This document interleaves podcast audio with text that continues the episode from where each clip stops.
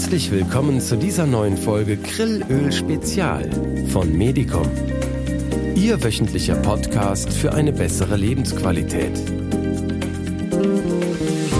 Begleiten Sie mich nun in die spannende Welt der Vitalstoffe und gewinnen Sie wertvolle Erkenntnisse rund um das faszinierende Thema Grillöl.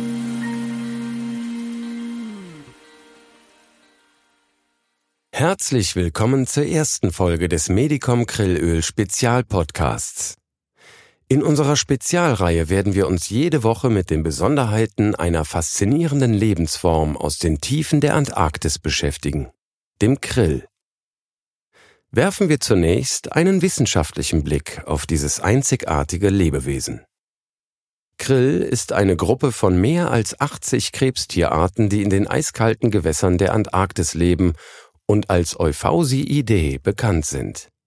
Die meisten Krillarten gehören zum Plankton und kommen im Antarktischen Ozean vor.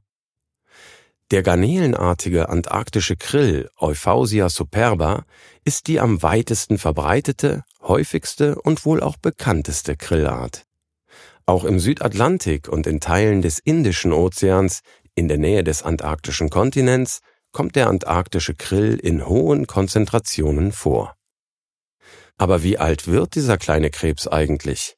Und wie klein ist er eigentlich wirklich? Der antarktische Krill kann eine Körperlänge von bis zu sechs Zentimetern erreichen und wird im Durchschnitt etwa sechs Jahre alt. Das mag für uns Menschen nicht besonders beeindruckend klingen. Aber wenn man seine Lebensbedingungen bedenkt, ist seine Lebensspanne durchaus beachtlich. Fossilienfunde deuten darauf hin, dass es den Krill schon seit etwa 30 Millionen Jahren gibt. Im Laufe der Evolution hat er sich an die besonderen Bedingungen der Antarktis angepasst und ist heute ein wichtiger Bestandteil dieses einzigartigen Ökosystems. Auch der Fortpflanzungszyklus des Krills ist faszinierend.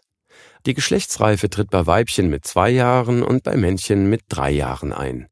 Die Paarung findet ein bis zwei Monate vor dem Leichen im November statt. Ausgewachsene Krille bilden Schwärme, die Tausende von Tieren pro Kubikmeter umfassen können und das Wasser rot oder orange färben. Nach dem Leichen tragen die Weibchen ihre Eier in einem Beutel, der sogenannten Eistasche, an ihrem Körper. Dort entwickeln sich die Eier zu Larven, die schließlich aus dem Beutel entlassen werden. Krill hat die Fähigkeit, sich bemerkenswert schnell zu vermehren. Unter idealen Bedingungen kann ein Weibchen in einem Zyklus bis zu 10.000 Eier produzieren. Dies ermöglicht eine hohe Populationsdichte und trägt zur Stabilität des Ökosystems bei. Krill ist nicht nur eine der häufigsten und erfolgreichsten Populationen der Erde, sondern enthält auch die stärksten Proteasen und Peptidasen, die bekannt sind. Proteasen und Peptidasen sind Enzyme, die helfen, Proteine und Peptide im Körper abzubauen und zu verwerten. Sie sind wichtige Bausteine für das reibungslose Funktionieren unseres Organismus. Trotz all des Wissens über diese faszinierende Tierart ist ein Großteil ihrer Überlebensstrategie im antarktischen Winter immer noch ein Rätsel. Man vermutet, dass die Tiere keine Fettreserven anlegen. Ihre Nahrung besteht größtenteils aus Algen, die an der Unterseite des Packeises wachsen und aus abgestorbenen Tier- und Pflanzenresten, die sie auf dem Meeresboden finden. In Hungerzeiten, wenn das Nahrungsangebot knapp ist, kann der Krill nicht auf Fett, sondern muss auf andere körpereigene Reserven zurückgreifen, um zu überleben. Laboruntersuchungen haben gezeigt, dass der antarktische Krill bis zu 200 Tage ohne Nahrung überleben kann, indem er schrumpft und seinen eigenen Körper verbraucht, um seinen Stoffwechsel aufrechtzuerhalten. Es wird vermutet, dass die Verringerung der Stoffwechselrate es dem Krill ermöglicht, den Winter auch gänzlich ohne Nahrungsaufnahme zu überstehen. Warum ist Krill rot? Das ist eine gute Frage. Krill enthält Pigmente, die ihm seine charakteristische rötliche Farbe verleihen. Diese Pigmente stammen aus der Nahrung, die der Krill zu sich nimmt, hauptsächlich einzellige Algen und Phytoplankton. Möglicherweise dienen diese Pigmente auch als Schutz vor schädlicher UV-Strahlung in den oberen Wasserschichten.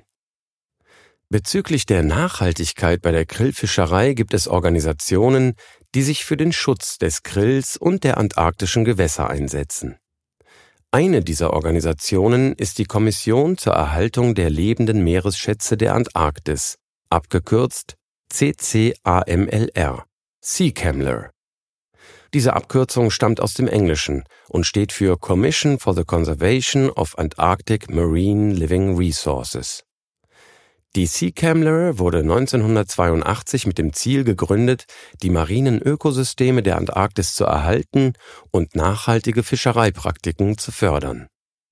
Sie überwacht die Krillfischerei und legt Fangquoten fest, um sicherzustellen, dass die Bestände erhalten bleiben und das empfindliche Gleichgewicht der Antarktis nicht gestört wird. Wir hoffen, dass dieser wissenschaftliche Einblick in die Welt des Krills Ihr Interesse geweckt hat. Der Krill ist ein faszinierendes Lebewesen, das uns viel über Anpassungsfähigkeit und die Bedeutung des Kleinen im Großen lehrt. Das war's für heute. Freuen Sie sich auf unseren nächsten Podcast zum Thema Grillöl, der nächste Woche hier erscheint. Ihr Medicom-Team. Medicom. Leben nur besser.